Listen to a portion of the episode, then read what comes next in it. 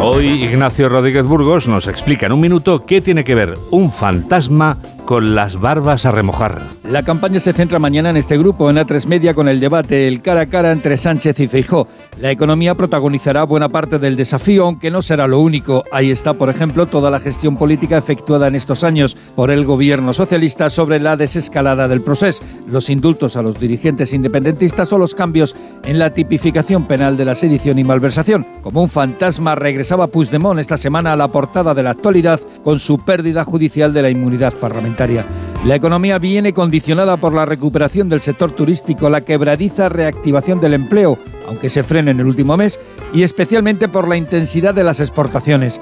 Las ventas al exterior nunca habían pesado tanto en el PIB español como ahora, y para que las exportaciones sigan siendo el motor económico se necesita que nuestros principales clientes mantengan su capacidad compradora.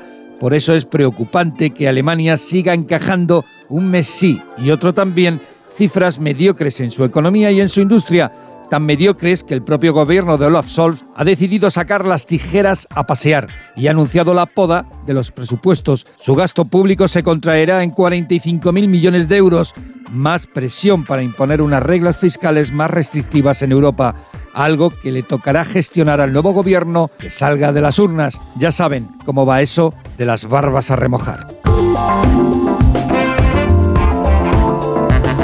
Y ahora les presentamos